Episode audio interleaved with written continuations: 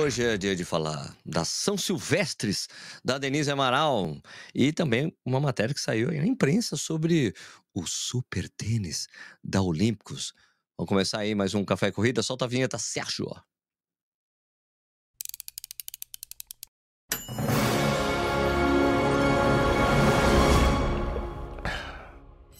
Bom dia, boa tarde, boa noite, seja muito bem-vindo ou bem-vindo ao Corrida no Ar. Meu nome é Sérgio Rocha, essa é a edição número 410 do Café e Corrida. E essa é, é, o Café e Corrida é um programa que vai ao ar de segunda a sexta às 7 horas da noite no YouTube e também no Instagram. Você pode assistir a hora que você quiser no próprio YouTube ou também em serviço ou ouvido por podcasts. Tá bom? Agora vamos atualizar, antes da gente começar, vamos atualizar o número de pessoas inscritas no desafio 366 do Corrida no Ar, né? Deixa eu só colocar aqui um negocinho para lembrar vocês, né? De, de, de, vocês assinarem o canal, essas coisas e tudo mais. Ó, rapidinho, a gente vai fazer um desafio de correr todos os dias em 2024. 2024 é um ano bissexto, tem dia 29 de fevereiro, por isso são 366 dias. Tá bom? A gente fez um desafio, o link está aqui na descrição, caso você. Ou se você estiver no Instagram, está na bio. E Cara, hoje a gente chegou num número muito bacana, que é... Ó, a gente falou que quando a gente começou com esse projeto aí, pensando isso bem em cima da hora, falando com o Guilherme da Chelsea Sport, ah, sei lá, umas 200, 300 pessoas. Nesse momento, são 5.339 pessoas toparam o desafio de correr o ano todo.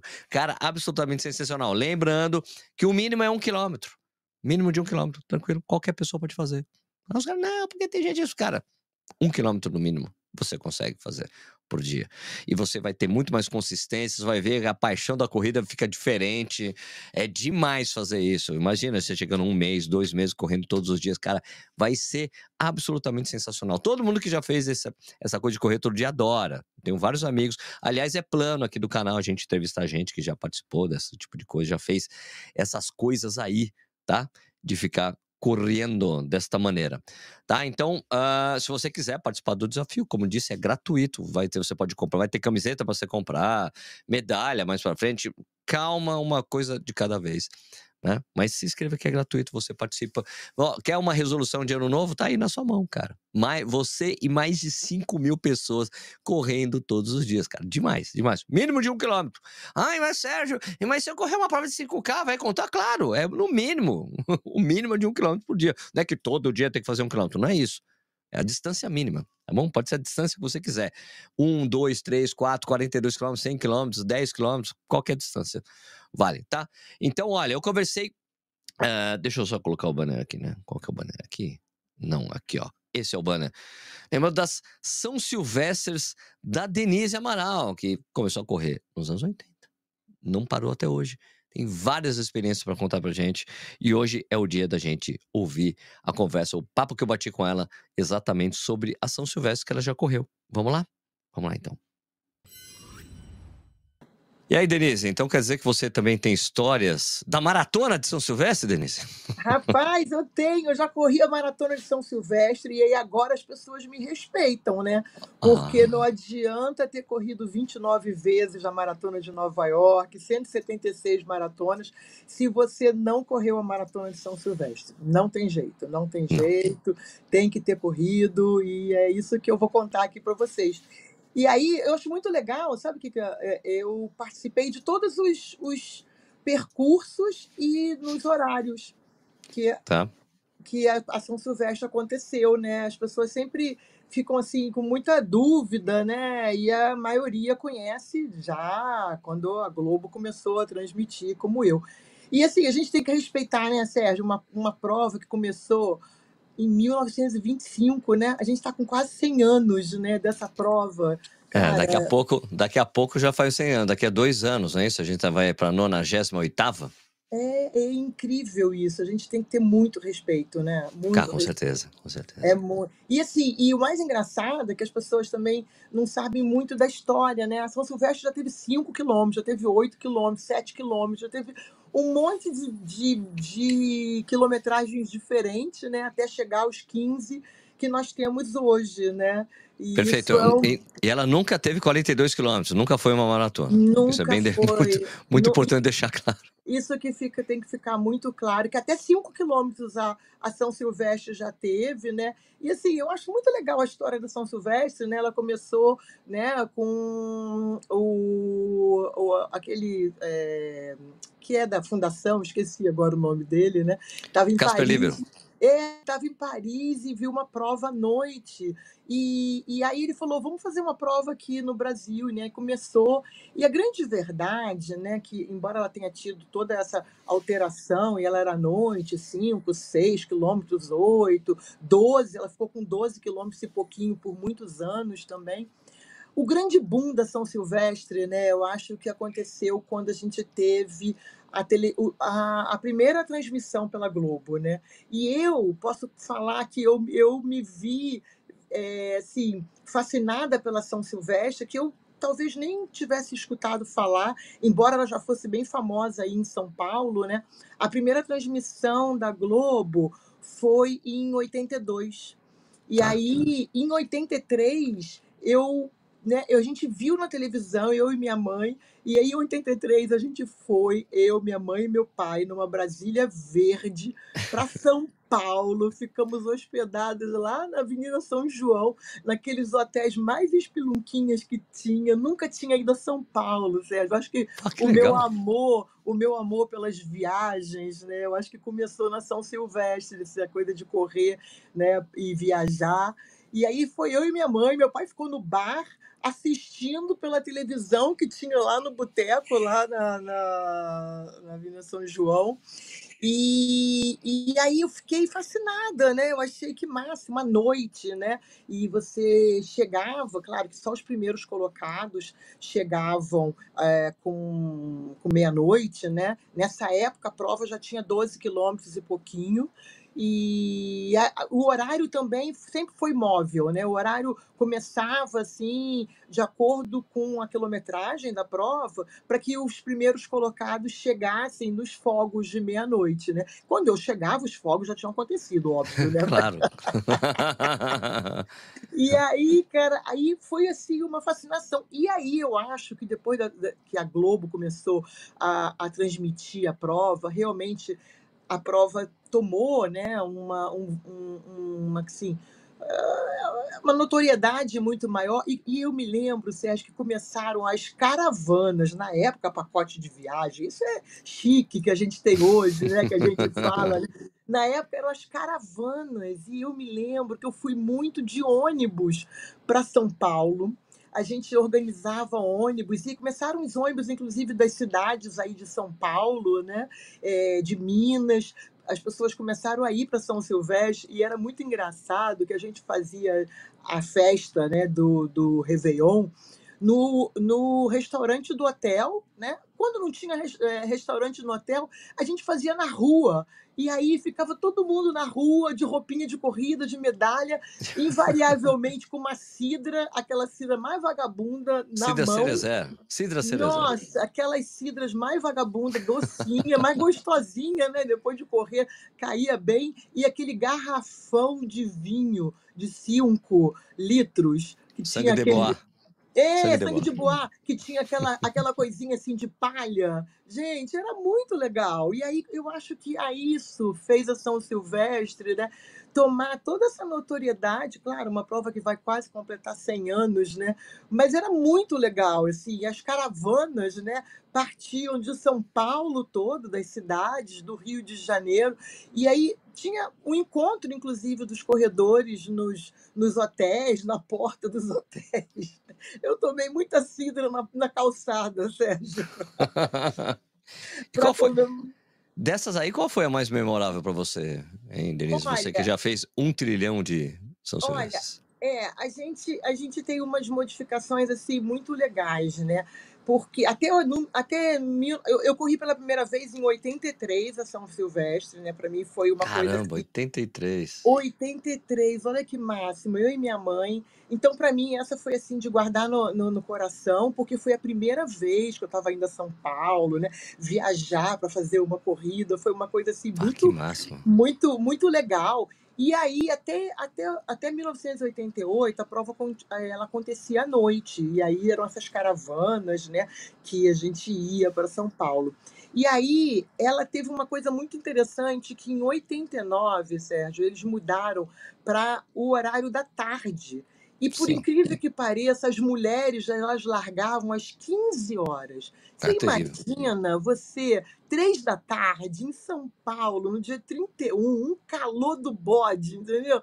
Você correr, pelo amor de Deus, foi, foi muito, muito coisa. Mas eu lembro de uma coisa muito legal, porque Poltergar, né, que era super campeão, acho que ele foi o primeiro a fazer uma meia maratona abaixo de uma hora, né? Ele ganhou São Silvestre, acho que cinco vezes. Cinco vezes. Poltergar. Isso. É, e aí, eu me lembro, eu não sei se foi na primeira vez que a gente correu às, às três da tarde, não sei se só foi uma vez, mas eu me lembro muito bem que eu corri com a minha mãe, e aí foi tão legal que ele vinha, ele completou a prova na hora que nós estávamos, já tínhamos acabado de completar a prova também, né? Os homens largaram ah, às 17 horas.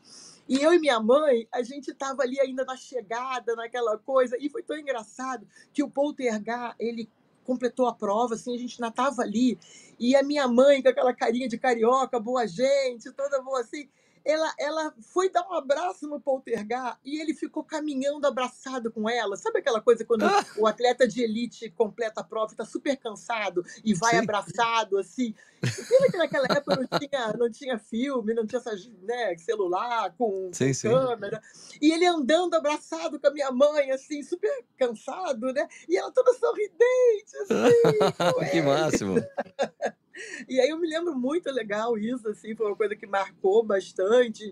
Eu lembro que a gente tirou foto, mas eu nem sei mais onde estão essas fotos. Foi, essa foi, acho que em 89. Ou, aí depois ela continuou por muito tempo, né?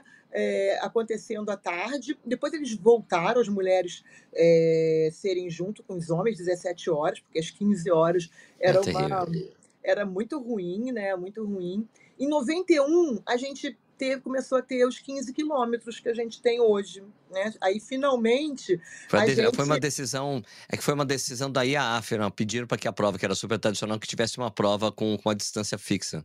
Isso, e aí a gente em 91 passou a ter 15 quilômetros na prova, e aí um outro marco também que eu estava nessa prova foi em 2011, quando eles mudaram a chegada da prova para chegar no Ibirapuera. E Ah, aí sim. eu acho que São Silvestre ficou com tanta raiva, entendeu? Ele não gostou dessa modificação.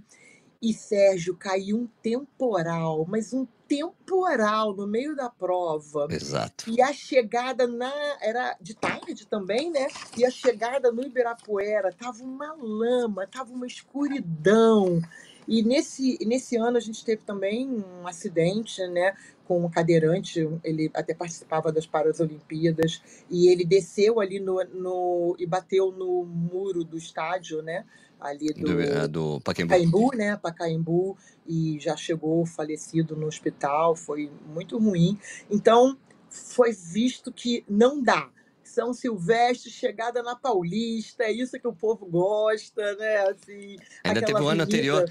O ano anterior desse foi o ano que deram a medalha antes. da- Deram a medalha junto com o Pois, kit. Pois é, pois é. Ainda bem que essa eu não fui. Essa eu realmente não, não participei, não estava lá. Realmente foi uma coisa horrível, né? Enfim, a São Silvestre tem mil histórias, né? Coisas malucas que já aconteceram, inclusive entregar a medalha junto com o, kit, né? Que, tipo, para facilitar a dispersão, né? Assim, É que uma tava ideia. tendo um problema na época, que era o problema da. Porque n- começaram a fazer o Réveillon na Paulista, né?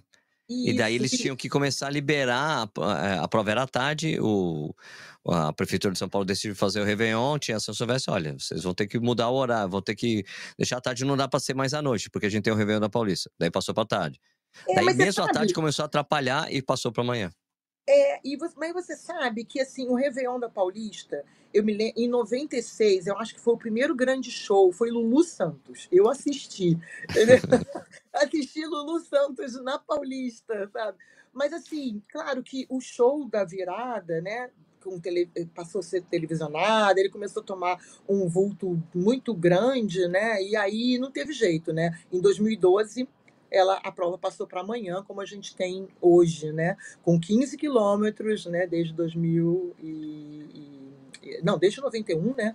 Aí depois, quando teve esse, esse incidente né, do, do, com a chegada no Ibirapuera, em 2012 não teve jeito. Eles mantiveram na Paulista, mas com a prova sendo pela manhã, né? Pela manhã assim, você deve sentir falta das coisas que tinham à tarde, né? De manhã também, né? Que, desculpa, à noite, é, né, Denise? Que eram as é, pessoas na rua, né? É, aplaudindo, porque era uma prova. Talvez a, naquela época era a única prova brasileira que tinha gente no percurso inteiro te aplaudindo. À tarde era assim. Quando passou para amanhã, passou a ser uma prova normal, as pessoas não estão lá. Né? É, e, e, isso, sabe, Sérgio, era uma coisa que me, me chamava muita atenção, porque assim, aqui no Rio, né, as pessoas vão para praia, né, no Réveillon.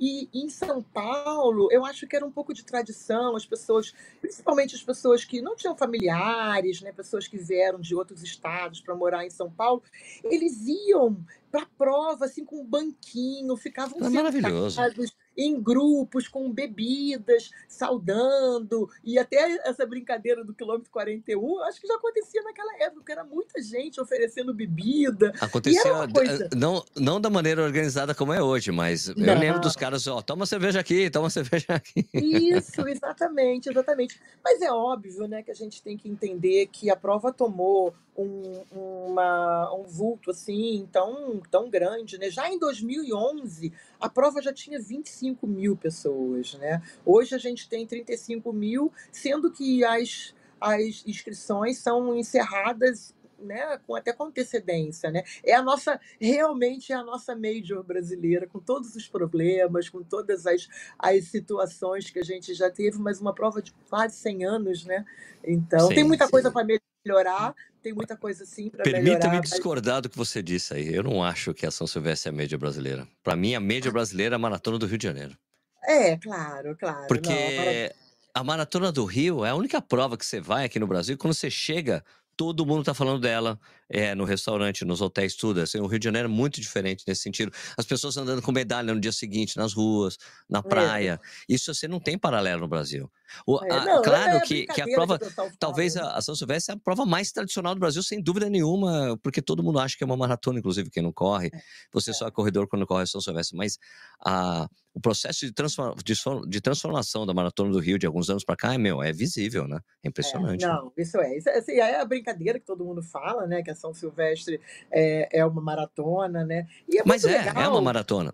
É, é, é, é, muito legal. Não, e é muito interessante, né? Essa coisa da maratona, né? Porque, assim, hoje, hoje eu estou trabalhando, né? Uh, ainda assim, eu escutei uma pessoa falando para mim, você, afinal, você vai na maratona da São Silvestre? não, você falou assim, você falou, não, vou na maratona de Vera Cruz, que tem aqui é, no Rio de Janeiro agora. É, vou participar da prova aqui de, do Rio de Janeiro, né? Que eu acho que são opções legais, né?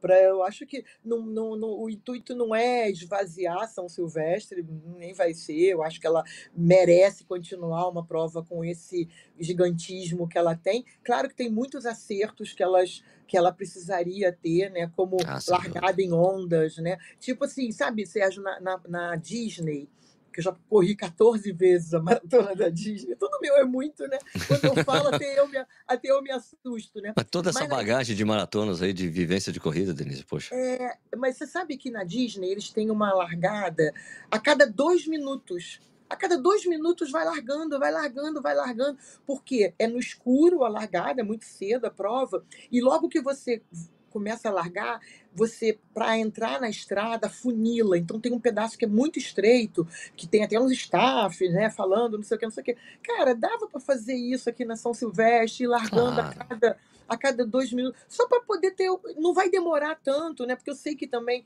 eles têm uma necessidade de é, liberar o tran liberar ali aquela naquela área o mais rápido possível. Mas dava para fazer assim, a cada dois minutinhos, vai largando, vai largando. Sem Enfim, dúvida.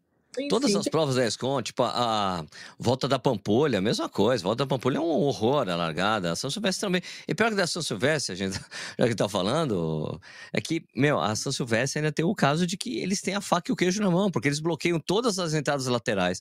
Não entra os pipocas a fazer tudo direitinho, eles não fazem porque eles não querem. A famosa falta vontade política de fazer, né? Tem que É, realizar isso, né?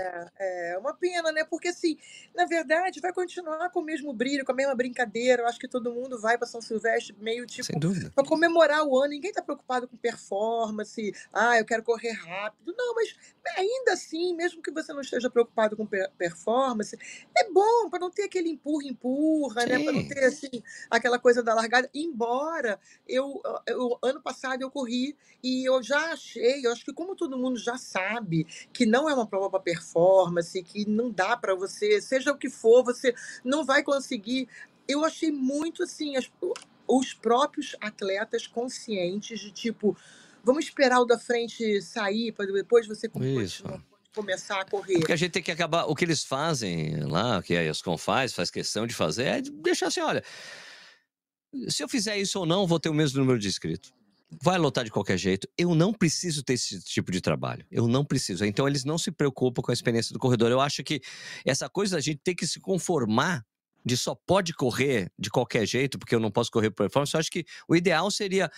Eu quero correr para performance esse ano, o ano que vem eu quero correr tranquilo. Eu acho que você podia ter esse direito de querer correr melhor a prova. Você não tem. Você não tem. Ou você tem que chegar uma hora e ficar ali na frente. É um horror. É, você não tem parâmetros, né, Ah. para poder você até ver como é que eu fui no ano passado, esse ano, né? Então, isso, é isso que eu acho que é realmente uma pena. Eu acho que a gente poderia ter uma experiência ainda melhor, né, já que é uma prova tão festiva, né, e que Sim, todo mundo deve sim um dia participar e, e ajustes pequenos, né, como você falou, né, são coisas que dá para fazer, né? Não, claro que dá trabalho, né? Não é uma coisa assim tão simples. Você vai ter que ter staff, não sei o quê. Mas eu acho que hoje estava muito mais fácil porque os Ah, atletas já certeza. estão conscientes. Os atletas já estão conscientes. Ninguém está querendo mais ficar lá na frente para sair na TV como tinha no passado, né? E Exato. sabe uma coisa que eu tinha muita vontade de conhecer na São Silvestre? Era aquela galera da plaquinha de cerquilho. Ah, a famosa placa eu- de cerquilho. Enquanto eu não consegui encontrar alguém para conversar com aquela plaquinha de cerquilho, eu não sosseguei. E um dia eu consegui conversar. E, me e o rapazinho me falou que o prefeito dava uma grana para eles e fazia ficar as com a placa lá. plaquinhas para ficar com aquela plaquinha, porque em cerquilho tinha um, pa, um pegue paz. Como é que é? é pague e Pegue pesque. e pague. Pesca e É, pague. é Pesca e é, pague. pesca e O pague. pesqueiro, o Para as pesqueiro. é. pessoas poderem ir para cerquilho. Eu falei, gente, cerquilho virou uma coisa nacional. Colocou cerquilho no, ma colocou cerquilho no mapa.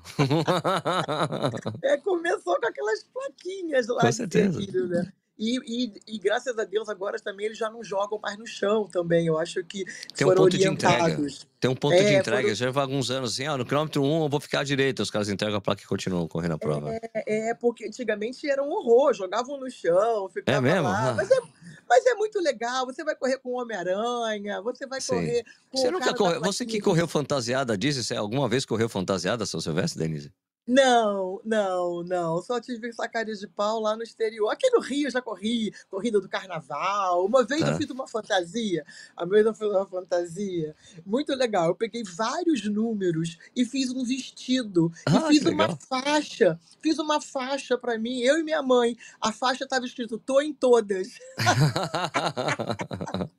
E Muito na bom. época, na época, na corrida do carnaval, tinha concurso de melhor fantasia. E a gente ganhou, óbvio, Ah, né? claro, né? claro, claro, claro. Bom, então não vou encontrar com você esse ano aqui na São Silvestre.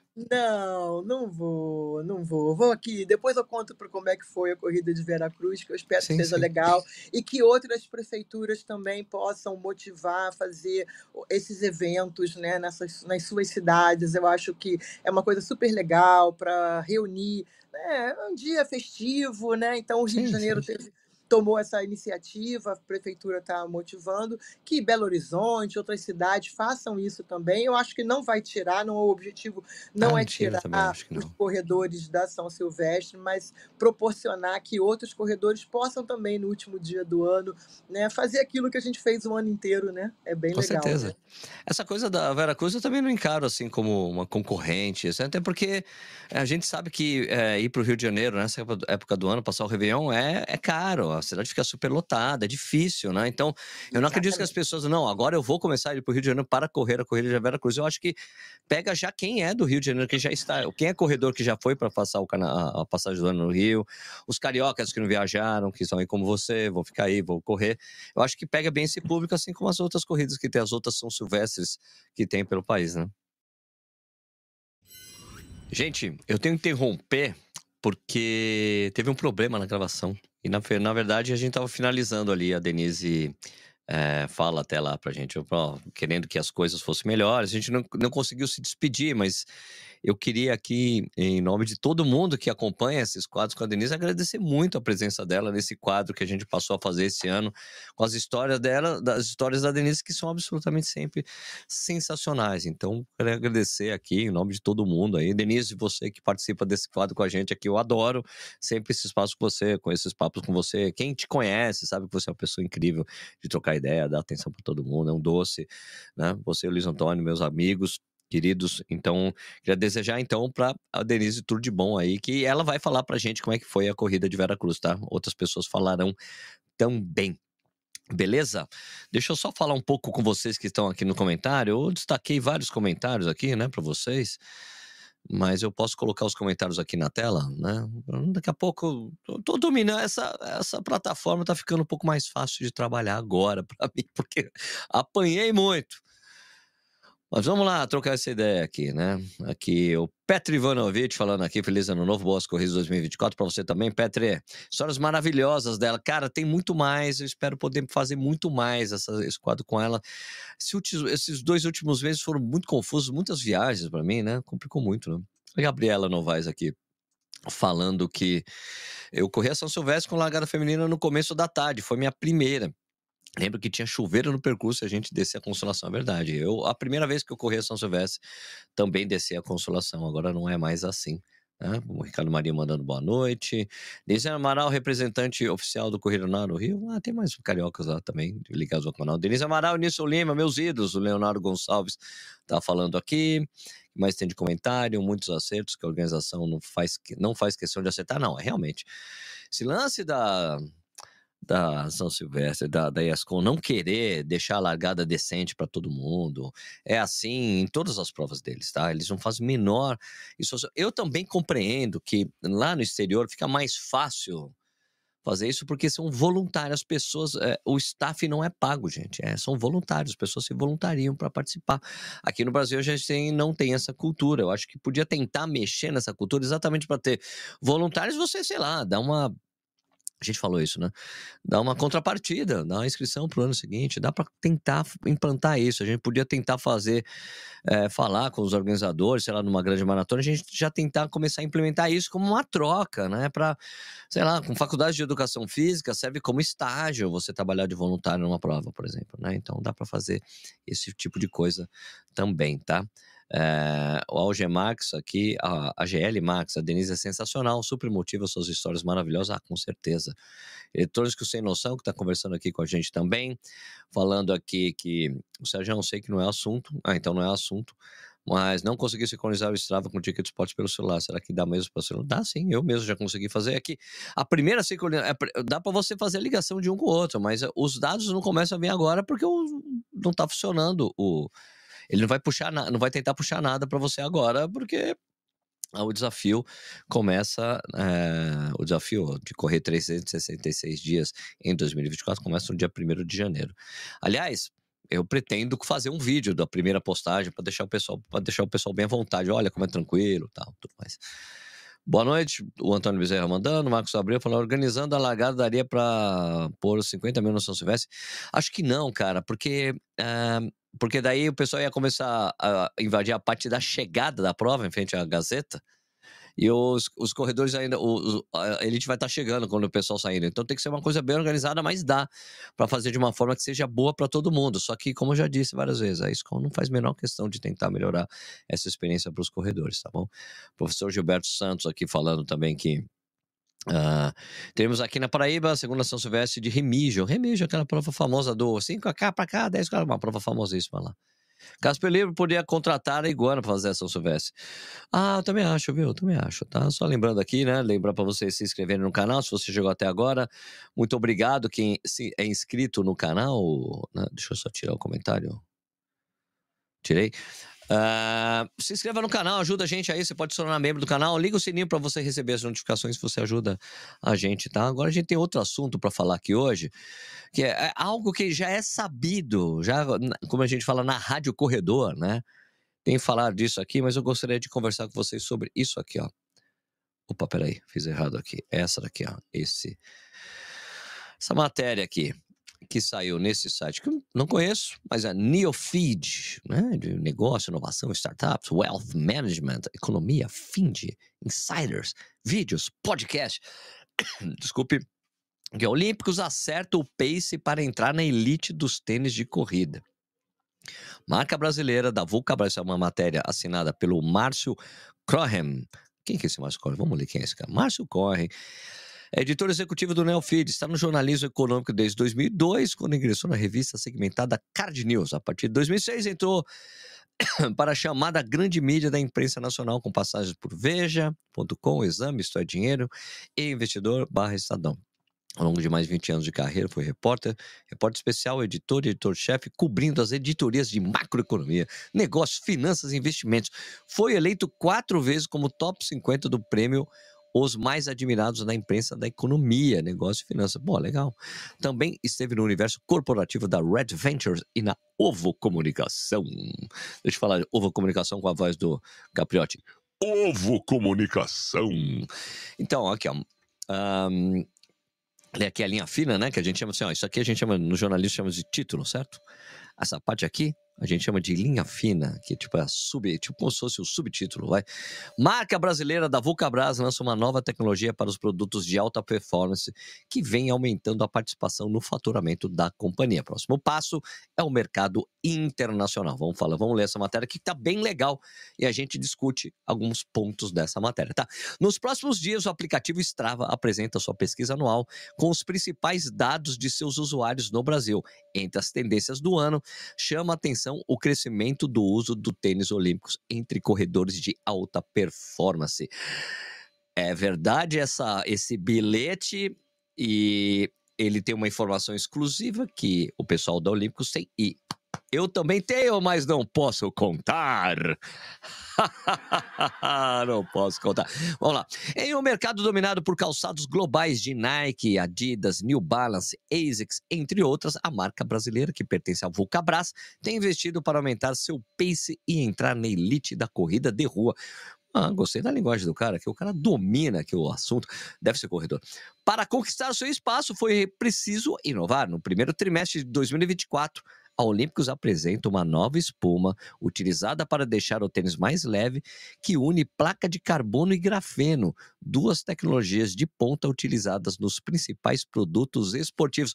Olha só que importante essa informação que todos nós aqui já sabemos, quem trabalha, conversa com os caras olímpicos, sim, Ano que vem, a Olímpicos lança um tênis com placa de carbono mesmo, com uma super espuma e não sei o que lá. É um tênis competitivo mesmo. O grafeno, como o Márcio Calage, que é o gerente de marketing da, da Unigold, o cara de marketing da Olímpicos, falou que o grafeno foi uma opção com placa com baixo custo para as pessoas terem um tênis de placa, mas ele ainda não tem, não tem, não era um tênis com efeito PQP que a gente costuma falar aqui no Corrida no Ar e no Café e Corrida, tá? Então, sim, Olha lá, ó. Esse lançamento, que vem sendo chamado internamente de o super. Peraí. Vamos ter que, ter que dar aqui a, a ênfase, né? Esse lançamento, que vem sendo chamado internamente de o Super Tênis, que vai revolucionar o mercado de corrida brasileira, foi desenvolvido 100% pela equipe de pesquisa e desenvolvimento da marca. O que eu sei que é tudo isso aí mesmo, mas o lance parece, parece que é feito Bom, o nome ainda está em fase de aprovação. A dúvida está em numerá-lo e dar sequência à família de alta performance. Corre 3, Corre Vento 2, Corre Trilha, Corre Café 2, ou criar um novo segmento. Qual será que será o nome desse tênis? Vocês conseguem pensar aí? Hã? Qual será o nome do tênis com placa de carbono, bonitão, tal, com uma espuma super responsiva da Olímpicos? Podia ser Corre Vanderlei, né? O Vanderlei Cordeiro de Lima, que é embaixador da marca. Corre, sei lá, corre Lima. Bom, abre aspas aqui. A Olímpicos, como marca esportiva, precisa ter um esporte para chamar de seu. Por isso, a corrida é a nossa Fórmula 1, diz Márcio Calage, Chief Marketing Officer, ou CMO, né? Tem o CFO, CEO, né? O CFO é de finanças, o CMO é de marketing, né?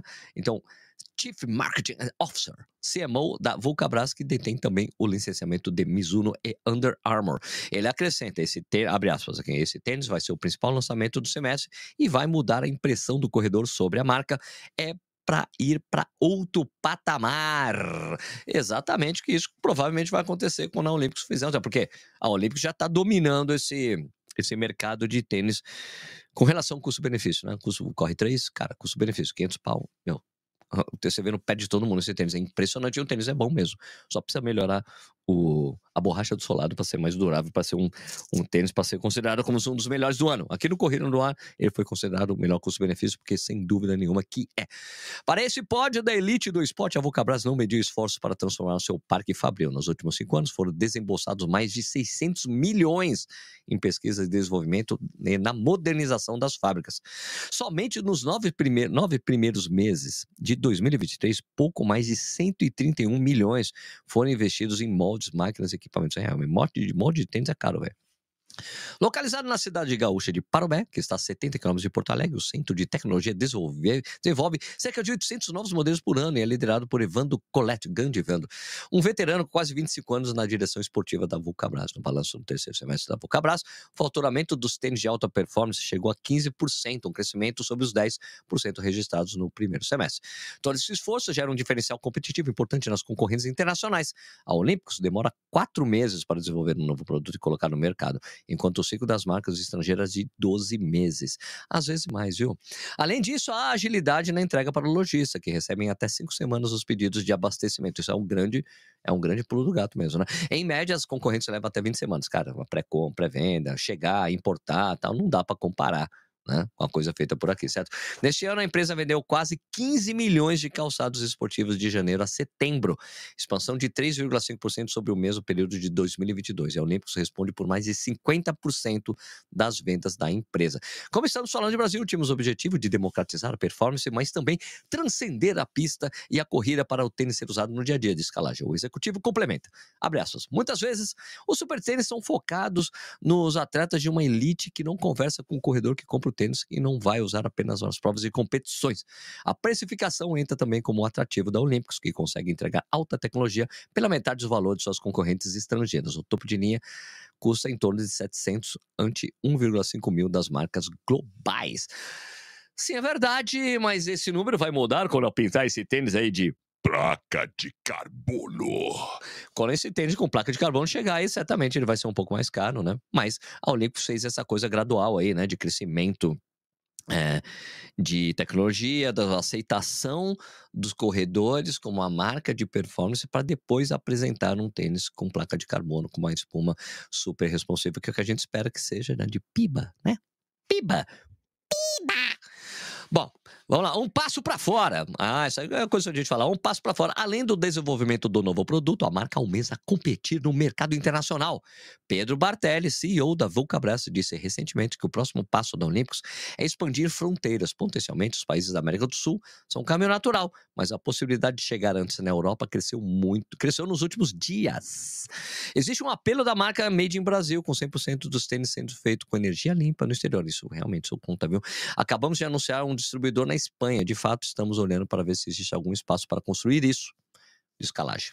Afirma Calage, né? Nos últimos 13 trimestres, a Vulcabras vem apresentando crescimento consecutivos acima de dois dígitos. No terceiro trimestre, o faturamento líquido de 731 milhões foi de 10%, 10,2% maior que o mesmo período do ano anterior. Aqui é muita economia, né? A rentabilidade. Bom, o único problema que a gente tem, na verdade, se a gente for pensar aí em internacionalização da marca, é o nome Olímpicos, que tem um problema com a Olimpíada, Olympic, tem problema e não sei se eles teriam que mexer no nome. Porque esse, porque quando a, quem acompanha a marca há muitos anos aí sabe que teve uma época que eles colocaram OLK quando foram para gringa, para tentativa de expansão, porque daí não teria problemas de copyright ou coisa parecida. Então, seria um, me parece que pelo que eu saiba, esse é um impeditivo. Não pode chegar lá fora com olímpicos, mas pode ser corre, pode ser outras coisas assim. Certo. Agora, antes de terminar o programa, eu achei interessante a matéria. Deixou claro, realmente, vem em breve o Super Tênis da Olímpicos. Tá? Vamos aguardar o Super Tênis da Olímpicos chegar. Ok, o que mais aqui? Um, alguns comentários antes de terminar? Ou a gente vai para os comentários? Vamos para os outros comentários, né? Os comentários dos vídeos anteriores. Deixa eu deixar aqui prontinho aqui pra gente, porque esse programa aqui que eu uso é bacana, porque daí eu não erro. Tcharam. Isso. Não, é esse aqui, ó. Tcharam. O vídeo de ontem era dos, das 10 maratonas que mais atraem brasileiros para correr no exterior, né? Tem aqui os comentários, tem um comentário aqui do Renan Costa, que foi super legal, porque ele colocou, na verdade, ele colocou o índice para as pessoas e até o tempo onde eu estou falando. Depois eu vou até roubar isso, eu vou roubatilhar isso aqui, viu, Renan? Colocar na minha descrição, tá bom? Né? Para quem, quem não assistiu o vídeo de ontem, décima colocada, ó, de, da décima para a primeira colocação: ó, Santiago, Amsterdã, Tóquio, Valência, Londres, Boston, Nova York, Chicago, Berlim, Buenos Aires. Buenos Aires é a prova que mais leva a gente, tá bom? Mais brasileiros, ok? Tiago Ramos falou: estive em Buenos Aires esse ano, foi sensacional. Primeira maratona fora do país, agora estou inscrito para Santiago em abril. Ótimo conteúdo, Sérgio. Tamo junto, cara, Tiagão. Agora fique esperto aí com o que eu falei da característica da prova, tá bom? Já me inscrevi no desafio, era o que eu precisava. 2024 vai ser sensacional, o Fernando Cruz falou por aqui. Macai, em 1979, falou assim: Eu fui para Amsterdã, corri a meia maratona, pois tive uma infecção durante o ciclo. Puta, cara, que azar. Bem legal terminar no Estádio Olímpico. Ah, sem dúvida, não. O Estádio Olímpico de 1924, não lembro. Não foi ontem que eu vi esse vídeo, né? Esse ano eu vou correr a meia de Bogotá e a maratona de Lisboa. Silvana falou: Beli é maravilhosa, foi minha primeira. Ah, a primeira maratona a gente nunca esquece. Né? A minha primeira foi Porto Alegre.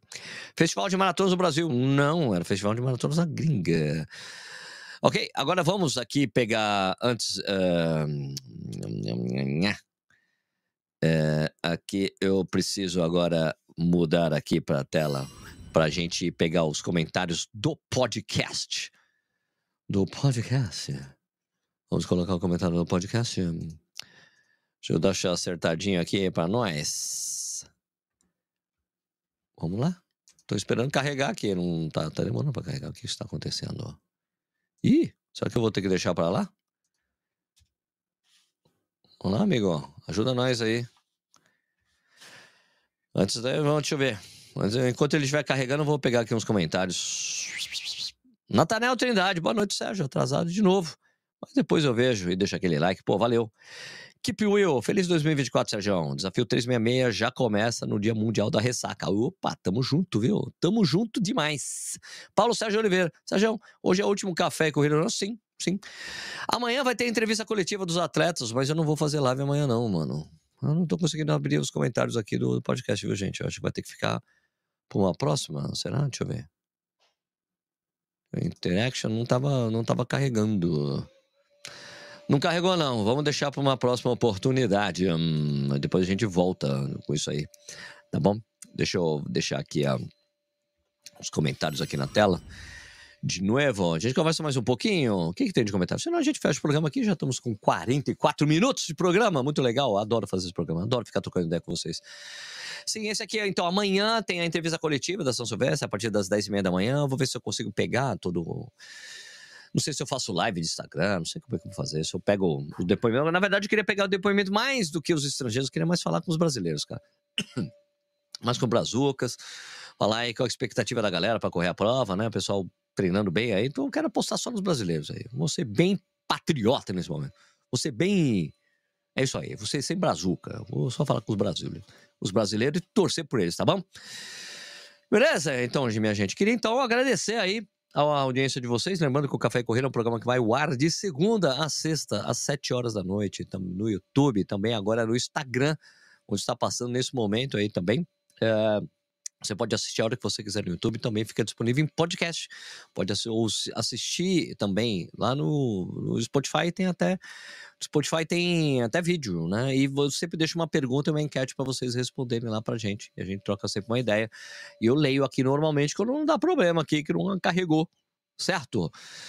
Então, se vocês forem correr a São Silvestre, a gente pode se encontrar por lá, ou vou passar no quilômetro 41, tomar uma cerveja, né? Mas, cara, se vocês, se, eu, se vocês não assistirem outros, outro vídeo do Corrida no Ar, é, eu queria desejar um excelente 2024 para você. Você que está no desafio 366, vamos junto, meu. Vamos junto, vamos junto correr todos os dias o ano que vem. Um quilômetro no mínimo, todo mundo vai conseguir, vai ser demais. Eu mal posso esperar para começar esse desafio. Tô felizão com a quantidade de pessoas. Aliás, antes de fechar, né? Vamos ver como é que tá. Deixa eu ver, só atualizar aqui a tela. Quando a gente começou, estava 5.339, né? Quando começou o programa. Vamos ver como está agora. 3.371, quase 5 mil. E vamos, eu acho que a gente chega em 5.500, 6 mil, né? Beleza? Então é isso aí. Cara, quer se inscrever no desafio? É gratuito. Tem link aqui na descrição. Se você está aí no Instagram, tem link na bio para você se inscrever no desafio. Tá bom? Todo mundo recebe o um e-mail depois com o grupo do WhatsApp, grupo do WhatsApp, grupo do Strava. Tem gente, ah, não tá dando, vai dar tudo certo. Vai dar tudo certo. A gente vai ajustando todas as coisas aí no, no decorrer da coisa aí, beleza? Então, de novo, se vocês não me verem ainda esse ano, feliz 2024 para vocês. Ótima prova para quem for correr São Silvestre, Veracruz ou São Silvestres espalhadas aí pelo mundo. Beleza? Um abraço para todos e até o próximo.